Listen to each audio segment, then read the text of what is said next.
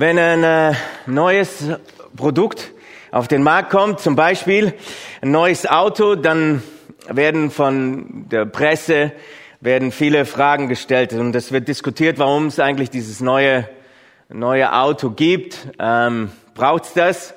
Oder man fragt ja, für welche Kundengruppe das ganze Automodell jetzt da ist. Ähm, wird das Ganze gebraucht? Und Antworten auf diese Fragen findet man dann später, wenn man das, will man ja dann auch ein, äh, verkaufen, das Ganze, ähm, in irgendwelchen Hochglanzprospekten. Heutzutage ist es dann auch mehr, dass man das über ähm, Internet, äh, Social Medias dann ähm, die Werbung äh, gemacht wird für dieses neue Produkt. Und immer so will man einfach halt, dass eine Neugier stattfindet auf das Neue. Es soll eine Neugier auf das Neue soll stattfinden. Beim Auto wird diskutiert, was eigentlich neu ist. Als Christenmensch stelle ich mir die Frage, was ist eigentlich neu an mir? Was ist eigentlich neu an mir? Habt ihr euch schon mal die Frage gestellt, seitdem ihr, manche sind wahrscheinlich schon ihr ganzes Leben, sind christlich aufgewachsen, haben dann auch vielleicht, ja, dann so einen Prozess erlebt oder auch dann einen bewussten Tag, wo sie äh, dann Jesus ähm, ihr Ja gegeben haben. Genau. Habt ihr euch die Frage gestellt, was, was, was, was ist eigentlich neu? Was ist eigentlich neu?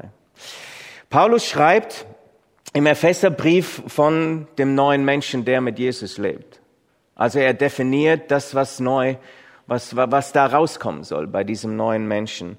Und diesen Text, ähm, Clemens hat schon einige Verse davor gelesen, möchte ich jetzt nochmal im Zusammenhang lesen. Also es ist überschrieben mit, als Kinder des Lichts leben. Epheser 4, ab Vers 17 und dann bis 32. Ihr könnt das mitlesen. Ich will vor Gott bezeugen, dass ihr nicht mehr leben sollt wie Menschen, die Gott nicht kennen und deren Denken ohne Sinn und Ziel ist. Ihr Verstand ist verfinstert und sie sind von dem Leben, das Gott für sie hat, weit entfernt, weil sie von ihm nichts wissen wollen und ihre Herzen hart geworden sind. Gleichgültig überlassen sie ganz sich ganz ihren ausschweifenden Leidenschaften und suchen gierig nach jeder Art von Verlockung.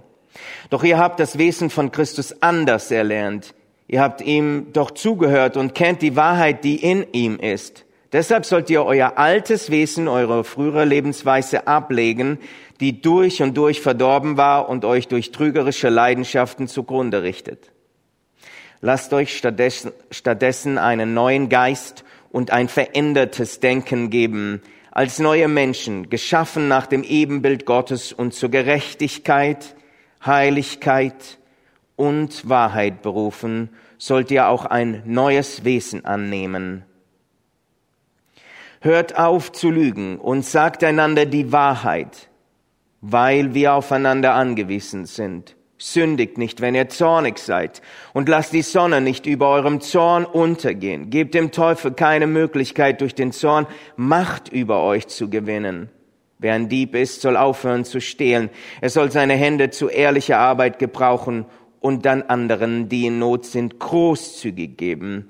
Verzichtet auf schlechtes Gerede, sondern was ihr redet, soll für andere gut und aufbauend sein, damit sie im Glauben ermutigt werden. Achtet darauf, den Heiligen Geist nicht durch euer Verhalten zu betrüben.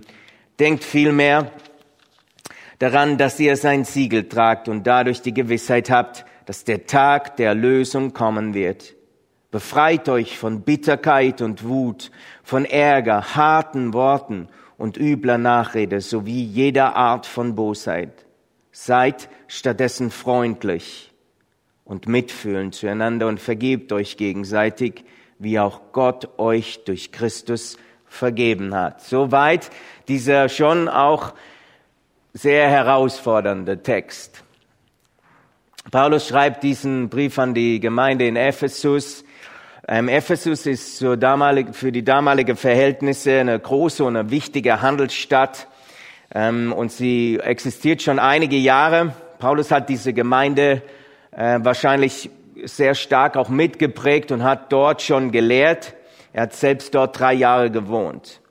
Und der Brief schreibt er an Menschen, die schon einige Jahre mit Jesus leben, eine Beziehung zu ihm haben und an diese Leute, die auch immer die Gemeinde wächst und Leute kommen hinzu. Für beide Gruppen schreibt er das. Für beide Gruppen äh, schreibt er diese grundlegenden Dinge für die, die schon länger in einer Beziehung zu Jesus leben, als Erinnerung. Als Erinnerung und für die anderen auch als Erklärung, als Erklärung. Die meisten von euch ähm, sind ähm, schon länger im Glauben mit Jesus. Und da ist es entscheidend, dass wir uns immer wieder auch neu bewusst machen, was hat Jesus für dich und mich getan? Sein Erlösungswerk. Ähm, was hat sich verändert? Wie hat sich das Ganze verändert? Und für Leute, vielleicht ist der eine oder andere unter uns, ähm, wo ihr kürzere Zeit mit Jesus zusammenlebt, da ist es auch entscheidend, dass wir viel auch lernen ähm, von dem, wer Jesus ist ähm, wer der Heilige, wer der dreieinige Gott ist. Einfach so ähm, auch Basisdinge des christlichen Glaubens, wie wir leben sollen.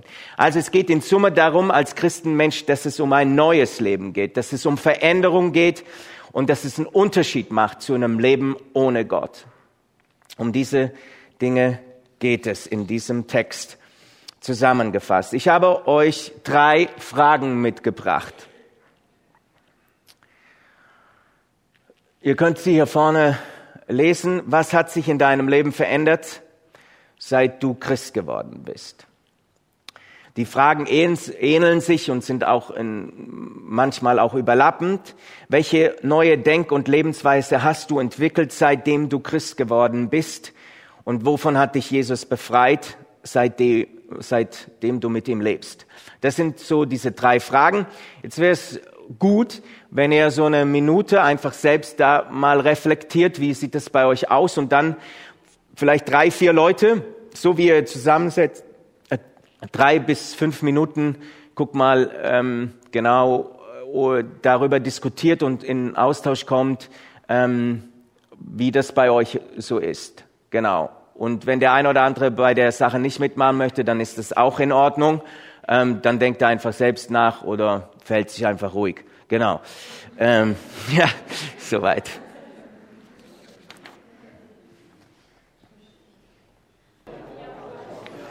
Ja, vielen Dank an euch. Ähm, genau, ich glaube, diese Fragen, da könnten wir uns wahrscheinlich so den ganzen Nachmittag ähm, drüber unterhalten. Und ähm, in Sulzdorf habe ich letzte Woche diese Predigt gehalten und da hat, also meine Frau hatte dann die Idee, so einen äh, World Coffee, Coffee heißt es, das ist halt so eine Methode, äh, wo man dann halt ähm, so drei Plakate haben wir gemacht und dann konnten die Leute so rumgehen und dann ähm, die Sachen hinschreiben, was sie darüber denken. Ähm, und für mich war das so zum, eigentlich hätte ich da aufhören können. Ähm, genau, das war schon so viel und, und, und, und so gut, was auch aus dieser ähm, was dort an Gedanken gekommen ist. Und das werde ich mit dieser Predigt oder was jetzt kommt, äh, wird das auch nur äh, ein Bruchteil von dem sein, was ihr jetzt miteinander, was dort, ähm, äh, was ihr miteinander dort besprochen habt. Ähm, ja, mir wurde auch die Frage dann gestellt, was hat sich eigentlich bei dir verändert, Daniel und so. Und ähm, ja, also und manchmal denke ich, oh ja, wo ich so drüber nachgedacht habe, was hat sich eigentlich verändert? Und dann ist mir erstmal gar nichts eingefallen. Ähm, aber was mir schon dann so sehr stark wichtig geworden ist in den letzten Jahren, ich bin christlich aufgewachsen und ähm, auch einen, also ich bin nicht gesetzlich irgendwie äh, erzogen worden, aber so die Prägung war schon irgendwie, du musst die Dinge irgendwie gut machen, oder? Und ähm, auch an mich selbst habe ich einen hohen ethischen, äh, ethisches Verhalten angesetzt und habe dann auch oft mit den Fingern auf andere gezeigt, wie warum die das so und so machen. Und das war für mich schon wirklich entscheidend, dass Gott mir wirklich meine Sündhaftigkeit auch meine Schuld, mein Versagen, was ich gegenüber anderen Menschen habe und auch gegenüber ihm, dass er mir das gezeigt hat. Das war sehr wohltuend in meiner Beziehung zu Gott ähm, du, du bist Sünder und Daniel, du brauchst mich. Ich, ähm, und ich will dir gerne vergeben und äh, auch so, ich hoffe, eine gewisse Demut auch gebracht.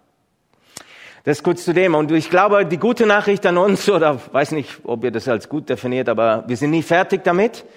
Ähm, das ist eine lebenslange Aufgabe, dieser, dieser neue Mensch. Ähm, genau, das sind wir alle, sitzen im gleichen Boot bis zum letzten Atemzug.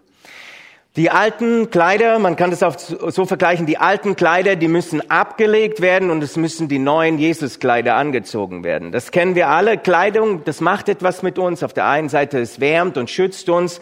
Auf der anderen Seite spiegelt es auch unsere Identität, unseren Charakter und unseren Lebensstil. Wir zeigen mit unserer Kleidung nach außen, wer wir sind und wer wir sein wollen. Also wenn ich eine Uniform als Polizist oder Soldat anhabe, dann zeige ich, okay, ich äh, habe diese Rolle als Polizist oder als Soldat. Wenn ich ein Trikot von irgendeiner Mannschaft habe, mir hat man gesagt, ich habe zu viel Fußball ähm, Beispiele gebracht, ihr könnt auch Eishockey da einsetzen, wenn ich jetzt von den Adler Mannheim so was weiß ich, dann sage ich, okay, ich bin der Fan von den Adler Mannheims. Ähm, ich bin jetzt gerade Fan, äh, auch unter anderem äh, nicht nur Fußball, sondern diese Segelturn, äh, der Oceans Race, das ist das größte Segelrennen der Welt, Wahnsinn, oder? Und da bin ich, Malaysia, die deutsche Crew, da bin ich Fan davon. Ähm, aber auch unsere Paulus erinnert und äh, rüttelt uns auf. Legt das Alte ab, zieht es wie ein Kleidungsstück aus. Das gehört nicht mehr zu euch. Zieht das Alte aus. Das entspricht nicht mehr eurer Identität, die Gott euch geschenkt hat. Legt das Alte bewusst an und zieht das Neue an. Es ist Zeit für das Neue. Und deshalb greift Paulus dieses Thema auch da in dieser Gemeinde in Ephesus auf, obwohl die das wahrscheinlich auch schon mal gehört haben. Und Paulus sagt in den Versen vor unserem Abschnitt das, was, was anders werden muss.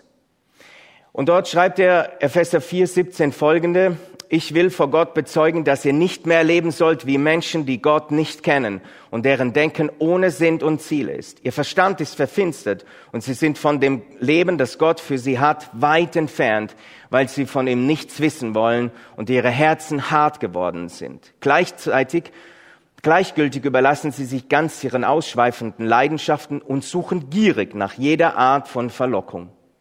Doch ihr habt das Wesen von Christus anders erlernt. Ihr habt ihm doch zugehört und kennt die Wahrheit, die in ihm ist. So hat euer altes Leben ausgesehen. Und genau, wie ich vorhin gesagt habe, ist ein lebenslanger Prozess. Es ist nicht so, wenn ich sage Schnips, oh, bam, und es ist da, schwupps, es ist da.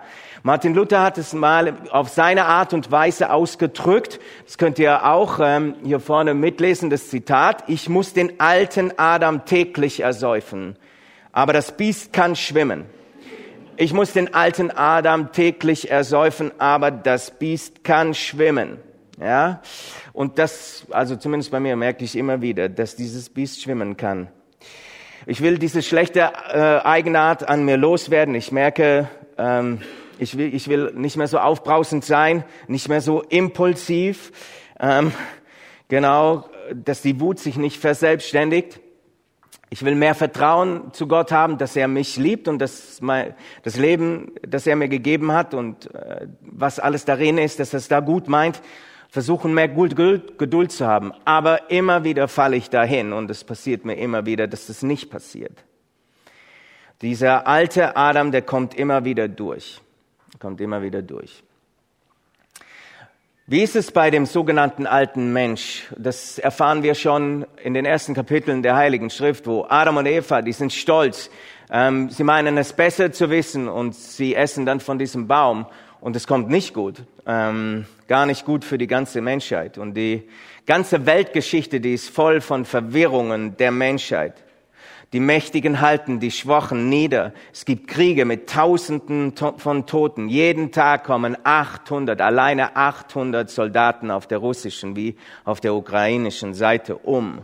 Unvorstellbar. Korruption, Diebstahl, Lügen und Betrügen. Das ist der alte Mensch. Das ist die Sünde und das nur ganz kurz zusammengefasst. Heute sind die Menschen nicht besser und auch nicht schlechter als früher. Die Methoden sind etwas anders. Schlimmer das Schlimmste ist dabei, dass du und ich, wir uns Gott entfremdet haben, dass der Mensch sich Gott entfremdet hat. Das, das bedeutet, dass er nicht mehr nach Gott fragt. Er sucht nicht mehr die Beziehung zu ihm, fragt nicht mehr danach, wie er leben soll. Und immer mehr überschreitet er dann auch diese Grenzen und oftmals stumpft dann auch das Gewissen ab. Und das wird dann immer zu einer dynamischen und bösartigen Kraft, zu einer zerstörerischen Kraft. Wie soll äh, das Leben das neue Leben aussehen? Und Vers 23 steht dann einige Sachen und da möchte ich weitermachen. Lasst euch stattdessen einen neuen Geist und ein verändertes Denken geben. Äh, verändertes Denken kommt oft in der Heiligen Schrift. Das bedeutet Metanoia und das beinhaltet recht viel, auch Buße zu tun, seine die die die Sündhaftigkeit von dir und mir zu, se zu sehen und dann auch ähm, anders zu leben so nach Gottes Willen. Hört auf zu lügen und sagt einander die Wahrheit, weil wir aufeinander angewiesen sind. Es gibt viele Gründe, warum wir lügen. Weil wir unser Ansehen nicht verlieren wollen, weil wir Angst haben, dass die Beziehung dann irgendwie kracht, weil wir niemanden verletzen wollen, weil wir uns schämen, weil wir einfach damit angefangen haben und dann kommen wir da nicht mehr raus. Und dort sagt es Paulus, lasst uns an der Wahrheit festhalten. Das zweite ist, in Vers 26 und 27, dort heißt es, sündigt nicht, wenn ihr zornig seid und lasst die Sonne nicht über eurem Zorn untergehen. Gebt dem Teufel keine Möglichkeit, durch den Zorn Macht über euch zu gewinnen. Und hier spricht Paulus von dem Umgang mit unseren Gefühlen. Er sagt, wir, er sagt nicht, wir müssen unsere Gefühle unterdrücken. Sie sind ein enorm wichtiger Teil. Aber er sagt, aus dem Zorn, der Zorn, der darf sogar da sein. Aber geh angemessen damit um. Versündige dich nicht. Gefühle dürfen nicht über dich herrschen. Sie müssen über dir und mir, sie müssen dir und mir dienen. Gefühle dürfen nicht über dich herrschen. Sie müssen dir und mir dienen. Wenn wir in Rage sind, dann lassen wir uns viel zu oft von unseren Gefühlen beherrschen. Dann verletzen wir uns gegenseitig. Wir tun auch manche Dinge, die nicht gut sind, sagen uns ungute Dinge. Und deshalb ist es wichtig, dass wir immer wieder auch solche, es wird solche Situationen geben. Und entscheidend ist, dass wir uns hinterfragen. Auf Neudeutsch heißt es, dass wir reflektieren. Gerade beschäftige ich mich sehr stark auch mit dieser Thematik über Kernemotionen. Und Kernemotionen sind oftmals, wenn du merkst, dein Puls schlägt einfach höher, du bekommst einfach einen hohen Blutdruck und so weiter. Ähm, äh, du bekommst Bauchschmerzen. Das sind Kernemotionen. Und aus diesen Kernemotionen kommen dann reaktive Emotionen. Das heißt, du wirst dann zornig und aus Zorn kann ja dann schnell auch Hass werden. Und das darf nicht passieren wo die Dinge, wo die Dinge lang mitunter unterschwellig brodeln, dort geben wir dem Teufel Raum. Und dann kommen Emotionen, die für dich und dein Umfeld einfach schlecht sind. In Epheser 29 heißt es dann ähm, weiter, verzichtet auf schlechtes Gerede, sondern was ihr redet, soll für andere gut und aufbauend sein, damit sie im Glauben ermutigt werden. Wie oft kommen wir in solche Situationen, wo wir dem anderen gern unsere Meinung geigen wollen? Mit dem neuen Leben angezogen, da reagieren wir anders. Wir setzen nicht alles daran, Recht zu haben, sondern zu fragen, was hilft meinem Mitmenschen, jetzt auch in dieser Situation entspannter zu sein, ähm, dass wir schauen, dass er ermutigt wird. Und das mit dem Recht haben ist in unserer Gesellschaft, glaube ich, schon auch ein ja, das merke ich, das, das kommt sehr stark durch. Ja, man lässt sich schlecht irgendetwas sagen. Ähm, für mich ist es immer wieder entscheidend und es ist herausfordernd, auch dem, meinem Gegenüber immer wieder auch zuzuhören und auch dort in, in Situationen, ähm, die zu hinterfragen, wo, wo, wo ist das, wo ich mal auf mein Recht gepocht habe, einfach nicht richtig gewesen. Und dann gehört auch ein Entschuldigen dazu. Und ich glaube, das ist uns auch, so ist zumindest meine Wahrnehmung, oft verloren gegangen in unseren Breitengraden. Ich glaube, in anderen Breitengraden ist es besser verankert. Ähm, auch den Mut zu haben, dort, wo man falsch gehandelt hat, zu sagen, es tut mir leid.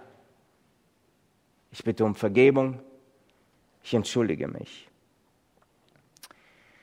Was hilft meinem Mitmenschen, fröhlicher, entspannter und ermutigt zu sein? In einer anderen Übersetzung, dass der andere Gnade erfährt, dass er Gnade erfährt und das erleben kann. Auch wenn ich in ungerechter Art und Weise angepumpt werde, werde. Das ist herausfordernd. Dann ein fröhliches und entspanntes und Wort weiterzugeben. Aber Paulus schreibt, wie sieht das neue Leben mit Christus aus? Doch ihr habt das Wesen von Christus anders erlernt. Ihr habt es anders vorgelebt. Wie sieht es aus? Er hat euch gezeigt, was es heißt, sich ganz hinten anzustellen, auch der Letzte zu sein, auch der Letzte zu sein, anderen zu dienen. Er hat sein Leben gegeben, damit du und ich leben können. Er hat bis zum Äußersten geliebt. Und von dieser Art zu leben, von dieser DNA, müssen wir, du und ich, uns prägen lassen. Und das zeichnet uns als Nachfolger von Jesus aus. Ich weiß, das ist absolut nicht einfach und ein lebenslanger Prozess. Aber das bedeutet unsere neue Identität. Das bedeutet, ähm, in Christus zu leben.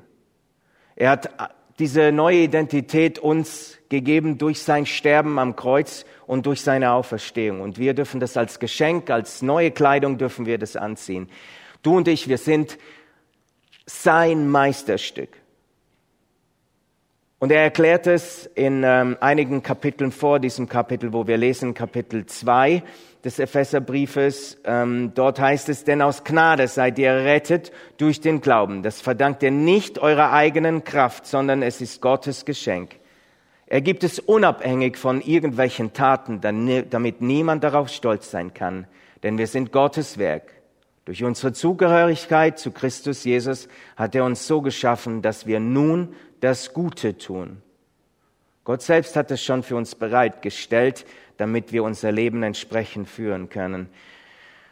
Wir sind Gottes Werk. Im Griechischen heißt es, steht da dort po, poema. Und das bedeutet etwas Gemachtes, etwas Gemachtes, handmade by God. Ähm, wir sind von Gott gemacht und das ist nichts, nichts Geringeres als sein Meisterwerk. Und das ist doch eine wahnsinnige Freudenbotschaft, sein Meisterstück zu sein. Das ist unsere Identität als Menschen, die wir mit Jesus leben. Du und ich, wir sind Söhne und Töchter des lebendigen Gottes. Das ist unsere Identität, die wir anziehen müssen. Du und ich, wir sind Eigentum des lebendigen Gottes. In Jesaja 49 macht, 16 macht er das deutlich. Dort sagt Gott, unauslöschlich habe ich deinen Namen auf meine Handfläche geschrieben. Unvorstellbar. Unvorstellbar.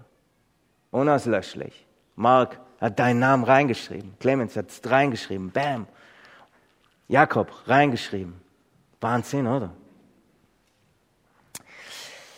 Richtig gut, wenn Menschen um uns erkennen, dass wir anders leben, weil wir zu dem lebendigen Gott gehören. Es geht nicht darum, um irgendein perfektes Leben zu führen und im Innern dann Wut zu haben und verbittert zu sein und zu, unter so einem gesetzlichen Druck zu leiden. Das geht dann nicht darum sondern alles aus dieser Identität, aus diesem Meisterwerk Gottes heraus zu tun. Du und ich, wir können freundlich, mitfühlend und vergebend sein aus unserer Identität als dieses Meisterstück Gottes, weil wir zuerst Freundlichkeit, Mitgefühl, Liebe, Vergebung, und ihr könnt das unendlich weiterführen, erfahren haben. So haben wir Christus erfahren und kennengelernt. Und so lasst uns ihm folgen. Hier in Untermünkheim in Schwäbisch Hall und weltweit in Shanghai sein Reich des Friedens aufzubauen. Wir sind sein Meisterstück und wir sind beteiligt an seinem, an seinem Plan, an seinem Masterpiece, an seinem Reich, an seinem ewigen Reich des Friedens. Amen. Wir haben, auch wenn es noch ein bisschen vorgedrungen ist, die Zeit, ich hoffe, das ist für euch in Ordnung, ähm, eine Zeit der Stille und ich werde diese Stille mit deinem Gebet schließen.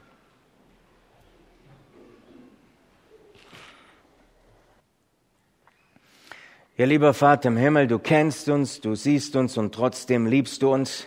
Das ist unvorstellbar, unauslöschlich ist jeder Name von uns bei dir eingeritzt und wir sind gehalten von dir. Und danke, dass du uns als deine Meisterstücke gemacht hast, um aus dieser Identität herauszuleben. Und du weißt, wie es uns herausfordert, wie es uns auch manchmal wieder ganz zurückbringt und dass wir es trotzdem wieder zu diesem Punkt kommen. Wir sind dein Meisterstück geschaffen, um dein Reich zu bauen, um diese um diese DNA von dir zu leben in dieser Welt. Wir brauchen dich dazu, wir können das nicht aus uns heraus. Und trotzdem möchten wir sagen, wir wollen das. Jesus, in deinem Namen. Amen.